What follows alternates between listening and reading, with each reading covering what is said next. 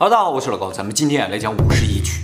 讲过吧？没有没有，以前提到过很多次，但没有具体讲过。今天专门拿一集来讲一下。而且最近美国政府总提到 UFO，所以呢，我们今天就来讲讲这个 UFO 事件里边最核心的一个地方——五十一区。五十一区呢是位于美国内华达州沙漠中的一个军事基地啊，据说呢是在一九五五年时候建成，距今呢已经六十六年了。美国承认五十一区的存在是二零一三年，说明美国政府隐藏五十一区这个秘密啊至少五十八年。最后呢，是因为 CIA 的一个文件无意中泄露了，所以美国政府就承认了。大家可能以前听说过，就是美国政府的秘密不能够保守超过五十年，就是过五十年就会强制解密嘛。为什么这个五十一区能保守五十八年的秘密呢？其实解密的这个期限五十年不是最长，最长多长？从数字上来看，最长的有七十五年。那么过了七十五年就一定解密吗？也不是。根据当时的情况，就是国家可以判断，如果这个事情可能会影响到国家利益或者国家安全的话，就可以不公开。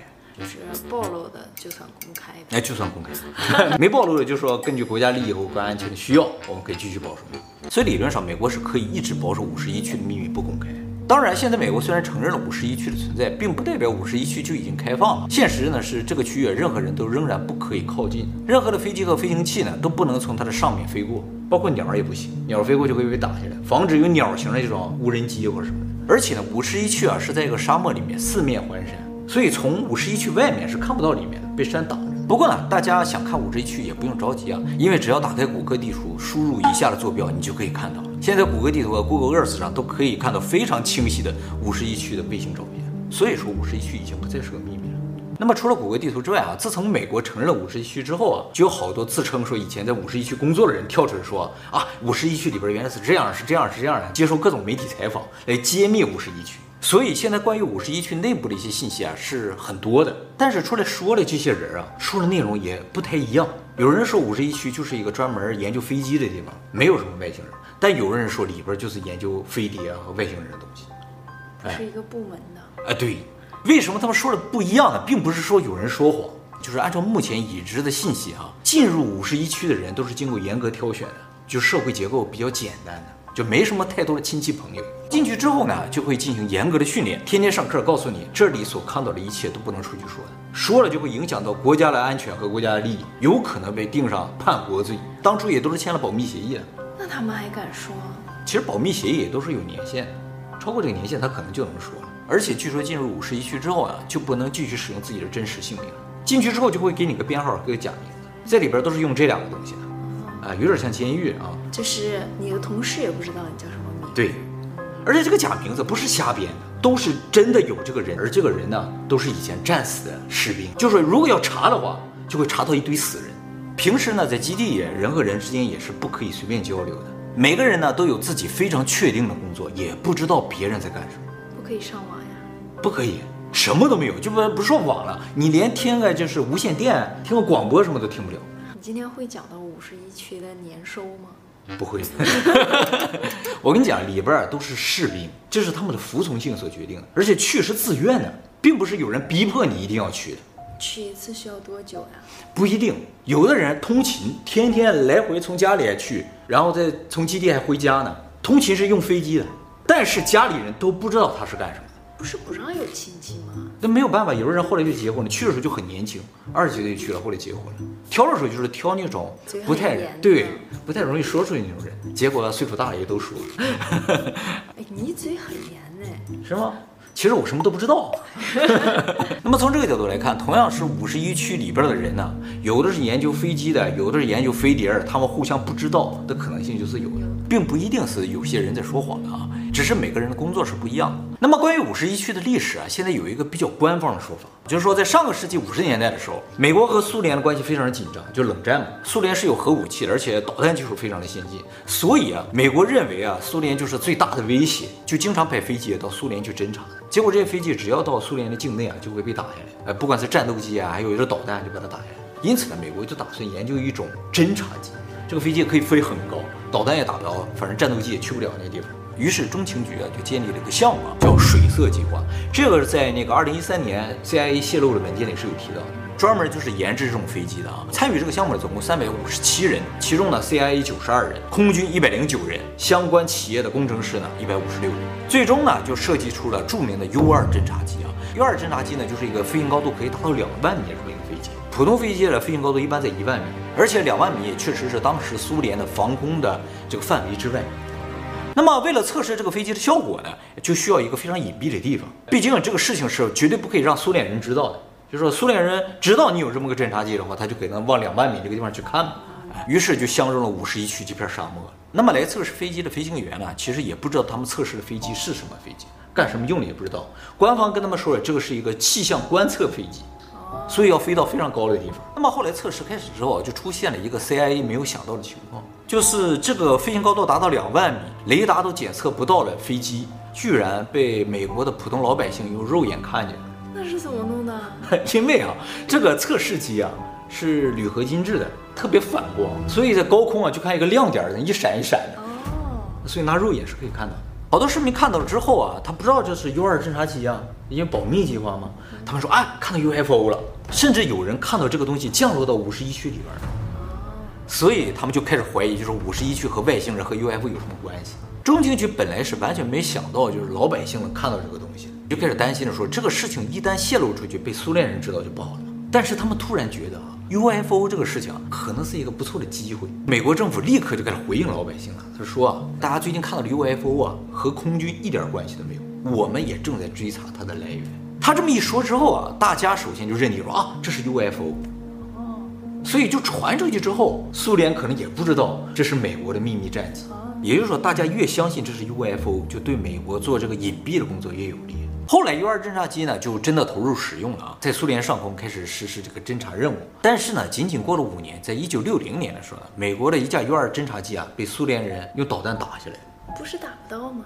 也就是说，苏联的导弹系统也在进步，防空范围越来越大了，所以 U 二侦察机就不好用了。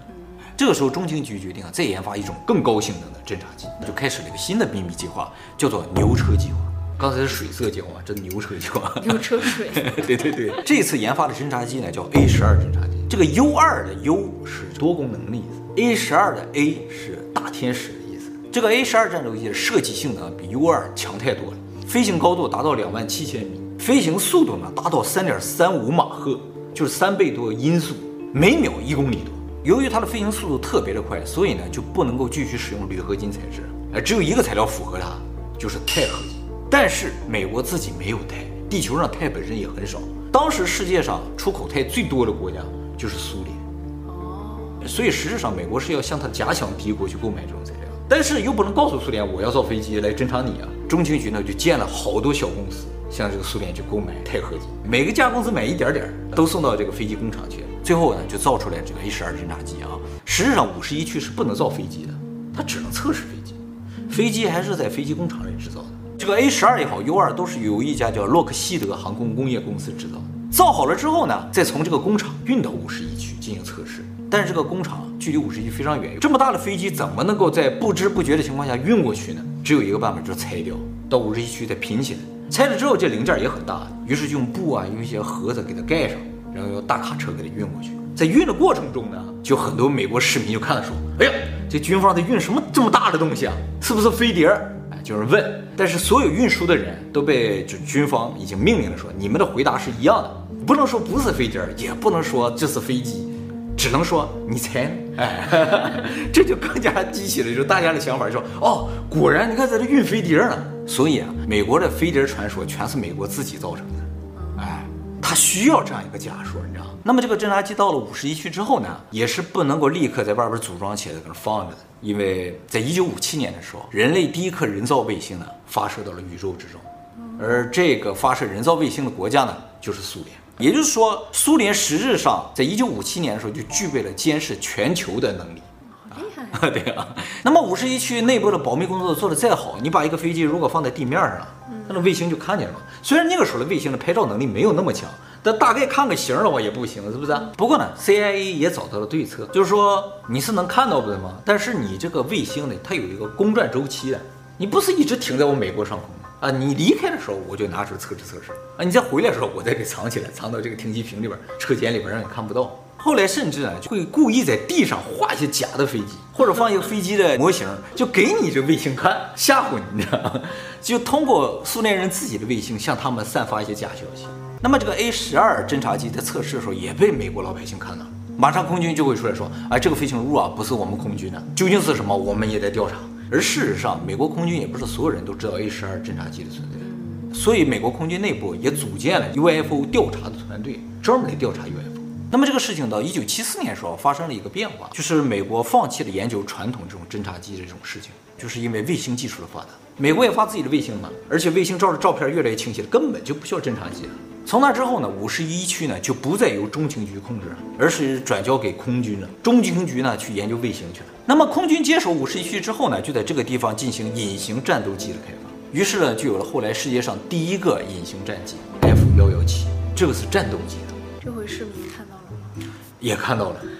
更绝的是 UFO，因为它的形状特别的独特。它为什么那么奇怪的形？是因为它隐形靠两样东西，一个是靠独特的形状，再一个就是靠上面有一层涂层。这个涂层啊，能够吸收雷达这个电磁波。呃，雷达怎么能检测到飞机？就是发射电磁波反射回来了，它吸收了不反射回去了，就看不到了，隐形了。但是肉眼可以看到。肉眼是可以看到的，在晚上就真的看不见，它是黑色。所以在海湾战争的时候，这个东西老牛了，就在你头顶上扔炸弹，你都不知道。那么隐形战机上的这个隐形涂层的配方啊是比可口可乐的配方保密等级更高的一个东西，至今都是最高机密。当然也不是只有美国有隐形战机了，很多国家都声称自己有隐形战机。实战中用过的只有美国。美国说有的都用过，都用过。他都用完才告诉你有。对。那么由于这个隐形战斗机它的样子特别像 UFO，所以后来关于 UFO 的这种目击情报越来越多。而美国空军的回答都是一样的。就谁知道呢？哎，对对对。那现在那些目击是不是也是一种隐形战斗机啊？